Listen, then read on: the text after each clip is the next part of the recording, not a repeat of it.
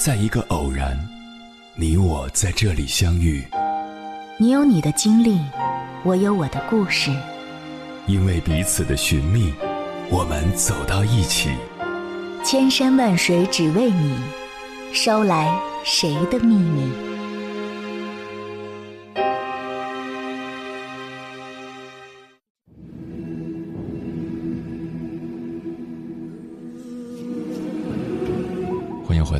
各位夜行者，这里是正在直播的中国交通广播，千山万水只为你，深夜不孤单。我是迎波，绰号鸭先生。我要以黑夜为翅膀，带你在电波中自在飞翔。之前看过一档宝藏节目《我们的师傅》，这档由湖南卫视打造的纪实性文化品格传承节目，集聚了四位处于人生不同阶段的年轻人和一位德高望重的师傅同吃同住三天两晚，向其拜师学艺。在师徒相处期间，严肃的师傅常常有可爱的一面，与徒弟们之间火花四溅的交流甚至争论，也屡屡击中了观众们的痛点。尤其是第五期给我的印象最深刻，在辽阔的内蒙大地上，第三位师傅韩磊大气亮相，伴随着熟悉的“向天再借五百年”的旋律，于晓光。大张伟、刘宇宁、董思成四位徒弟在周六晚十点准时出现，再次踏上了新一轮的拜师之路。走出繁华的都市，第五期的拜师地点是寒风呼啸、白雪皑皑的草原。在凛冽的寒风中，韩磊领着四个徒弟在瞭望塔上学习吐纳之法。希望他们在自然中感受天地的灵气。这种源自中国古老哲学、用以进行气息训练的方法，一开始还让几个年轻人有一些不习惯。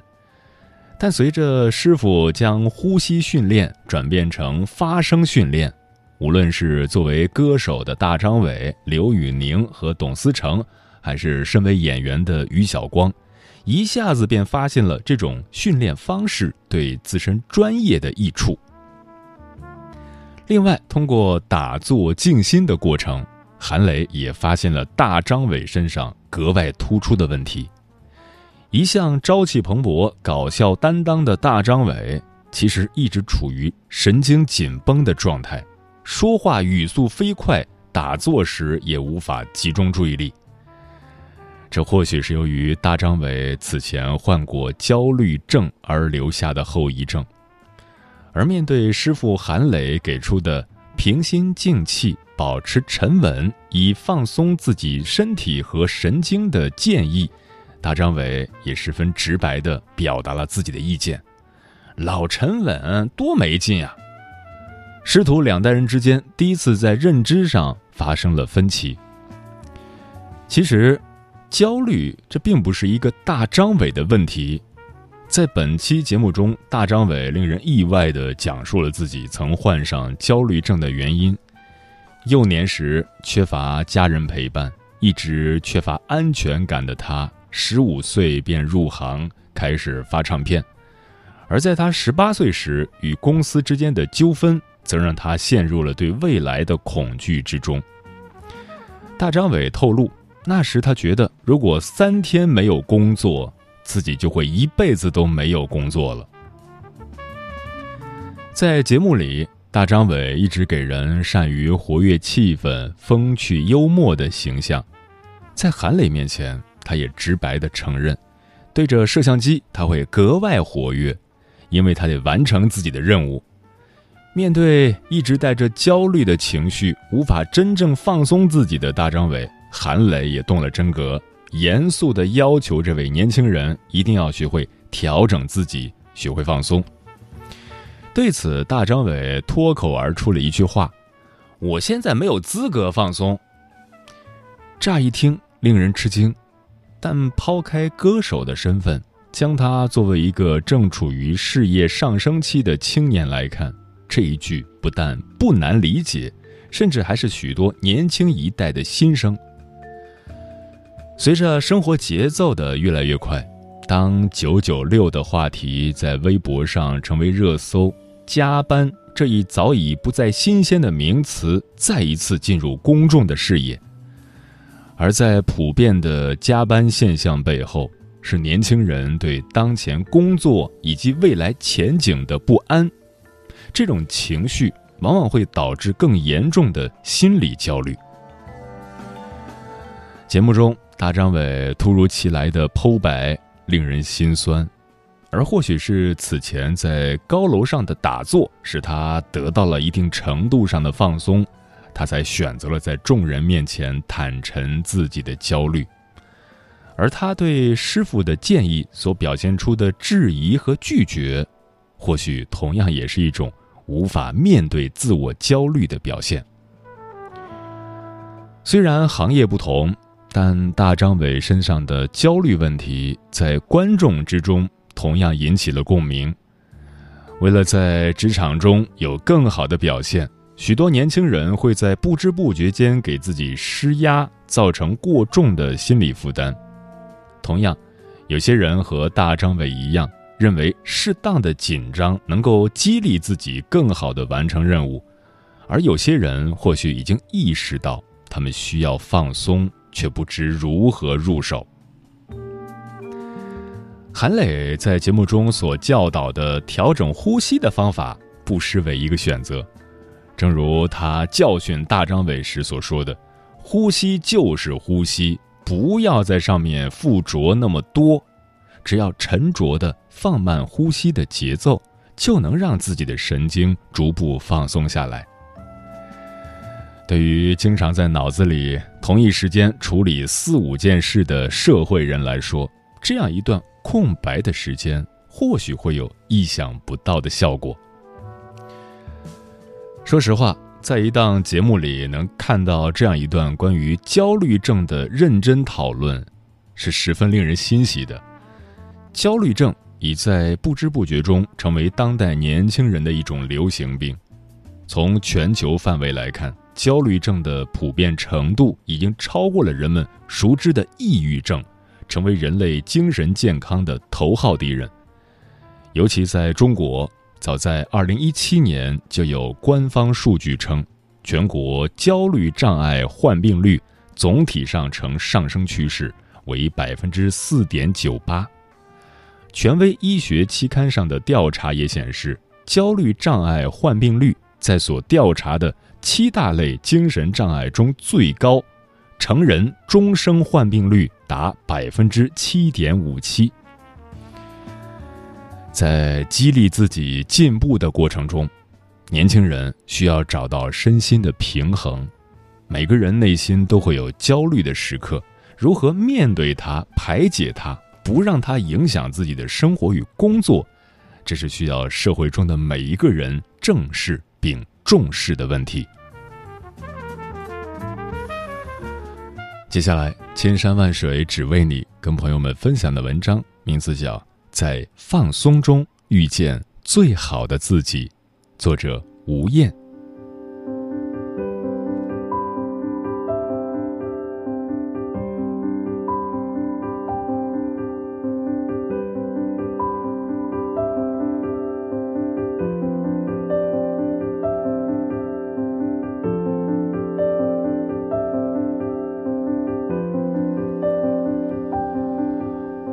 我们为什么会焦虑？高挑战减去低技能等于焦虑。简单的说，就是想要的多，会的少，做的也少，就容易形成焦虑。适度的焦虑能够激发一个人的潜能。正所谓有挑战才会有进步。当技能值稍低于挑战值时，人们会为趋近于平等值而努力。可是，如果技能值低于挑战值过多，自身节奏无法跟上时代发展的速度，就会逐渐形成过度的焦虑。过度的焦虑容易产生烦躁、自我怀疑，会给自己扣上枷锁，它削弱一个人的幸福感，使得人陷入一个死胡同里。这个死胡同就是一种固化思维，这个思维叫做反刍思维。所谓反刍思维，就是反复的关注自身的消极情绪，强迫性的一次又一次查找痛苦的因素，没有将注意力集中在解决方法上面。这种自我聚焦的反刍会增加一个人的焦虑感。知道了，在这样的思维模式里面会让人不舒服，那我们就要从根本上去解决问题。要终止习惯性的焦虑和反刍的思维模式。我自己就是一个很好的例子。过年这段时间，我很焦虑，这种焦虑来自于对自己的不自信，来自于害怕写不出好的稿子。于是，我有意无意地采取了一种拖延方式来应对焦虑。从年假开始到结束。我大脑里出现了很多写作主题，然而几乎没有动笔完成一篇稿子。可是越拖延，我的压力就越大，就越加焦虑，反反复复，不断循环。这样的过度焦虑，使得我开始想的特别多，让自己陷入一种前所未有的恐慌之中。这种逃避的状态，是人在受挫时无意识下产生的心理防御机制。弗洛伊德的女儿安娜告诉我们，采取这种回避的态度是人们在应对威胁和减缓心理伤痛时的本能反应。心理防御机制出现的目的是为了减弱和消除压力，也就是说，逃避不是错，这是本能的反应。可是，这种不成熟的短视性的防御行为，本质上是不利于长期发展的。换句话讲，我们不能习惯性的去逃避。一开始的逃避或许是无意识的，那么当你尝到逃避的甜头之后，就会无限循环下去，这样只能使得事情得不到解决且愈发严重。所以在缓冲一段时间之后，我们要学会去调节自己，去正视焦虑。关于调节焦虑。有以下几个方法：一、转移注意力。你要明白，死胡同要是死绕是绕不出来的。当你焦虑过度的时候，你应该想想，是不是自己太钻牛角尖了？不妨停下来，与其发疯的纠结这一件事情，不如先退出来去做别的事情，模糊掉先前专注的事物。等过了一些时间之后，再重新拾起，或许会有不一样的收获。二，改变语言模式。举一个例子，如果现在天空不是遥不可及，而是在你头顶上，你会给出什么样的反应？说什么话？我暂且分为两类，一类人会说：“怎么办？天就在我的头顶，它会不会塌呀？”二类人会说：“我真幸运，天空就在眼前，一伸手就能触到。”这是两种不同的表达方式，可是给人的感觉截然不同。天空都在你触碰得到的头顶，前者的语言模式多有杞人忧天，后者给人带来希望和可能。电影《铁娘子》里面有这样一句台词：“注意你所想的。”因为他们会变成嘴里的话，注意你所说的，因为他们会变成实际的行动；注意你的行为，因为他们会形成习惯；注意你的习惯，因为他们会形成你的人格；注意你的人格，因为他们会影响你的命运。我们想的是什么，就会成为什么样的人。心理学家马克思·威尔·马尔兹说过：“人们的神经系统很蠢，我们用肉眼看到一件喜悦的事，他会做出喜悦的反应；看到忧愁的事，他会做出忧愁的反应。所以，给自己一些积极的心理暗示，给自己打鸡血，告诉自己，没有什么是自己做不到的，天生我材必有用。”要有一步一个脚印的心理，凡世间万物开一花，成一树，都是需要风吹百炼，岁月拷打。相信自己，踏踏实实的努力，必定能够做得到。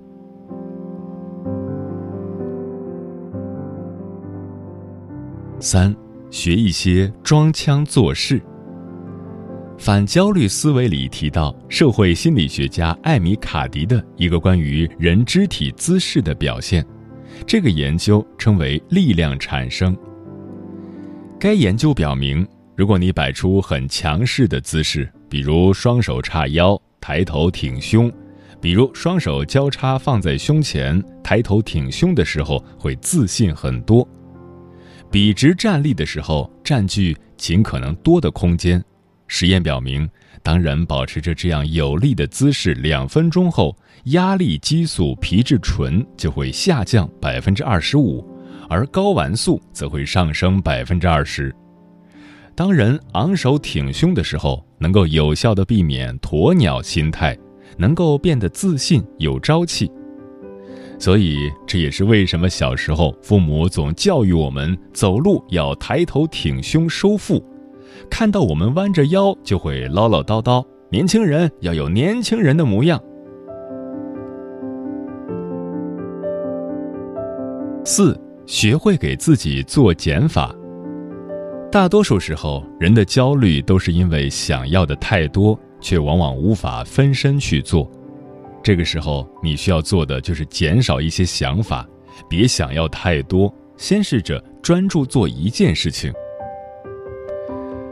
通过这些简单的做法，控制自己的大脑，训练自己的姿态，改变做法，激活对抗焦虑的神经模式，让这些思维变成自己的第二天性，能够有效的改变过度焦虑的状态。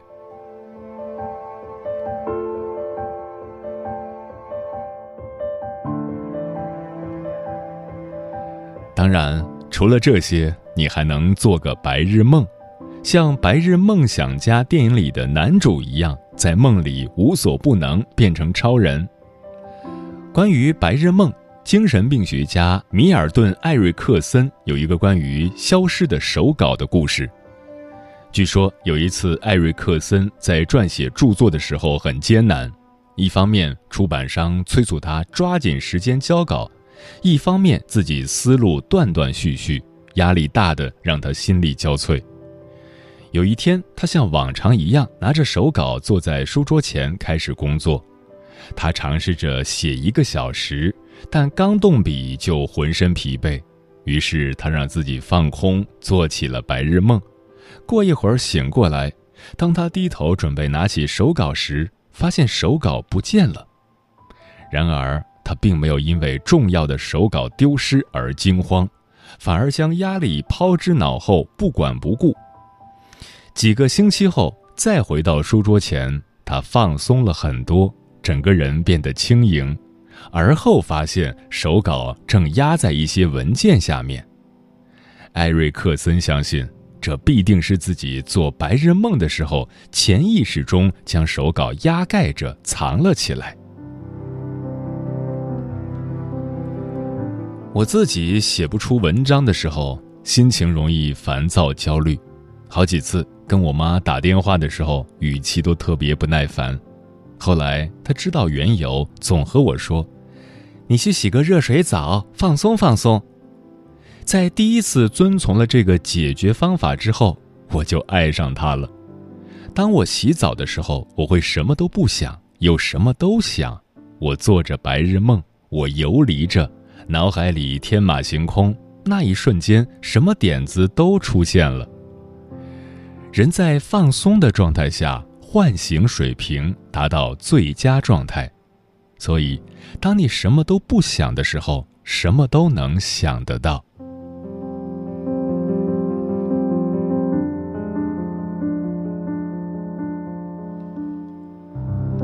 另外，学会延迟满足很重要。关于延迟满足，有一个很著名的实验——棉花糖实验。斯坦福大学给参加实验的三十二个孩子，每个人发放一个棉花糖，孩子的年龄从三岁到五岁。实验开始，告知孩子们，他们可以马上就吃了这颗糖，但是如果等上一些时间再吃，就可以获得第二块糖。结果，有的孩子马上吃了糖，有的等了一会儿再吃，有的等上了一段时间，得到了第二颗糖。这个实验最初的目的是研究孩子年龄阶层的自控力变化。然而很有意思的是，在一九八八年的调查中，那些当年等到第二块糖果的孩子，在青春期表现得更加优秀。之后，实验者再做了第二次和第三次跟踪调查。发现当年自我延迟满足能力强，拿到第二块糖果的孩子的成就更优秀，大脑思想活动更加活跃，更成功。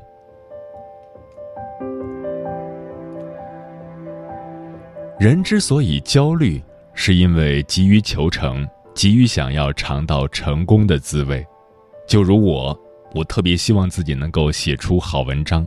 甚至我更大的想法是能够出书，可是能一蹴而就吗？很显然这是不可能的事情。安东尼·罗宾说过：“所有成功的人都知道，成功躲藏在挫折的背后。上帝公平的很，你给他什么，他就给你对等的什么。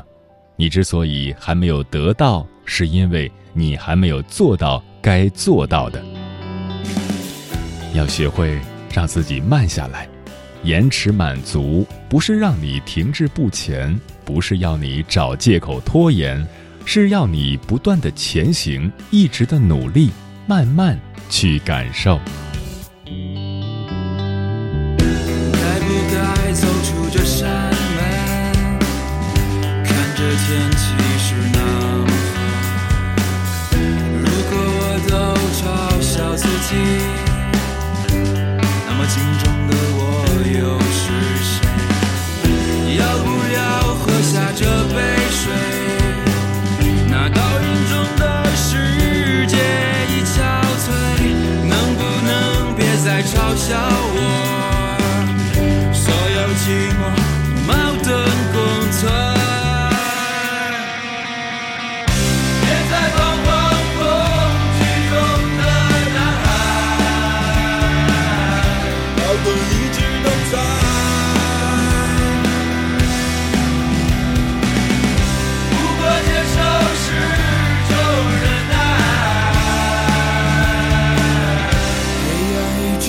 time.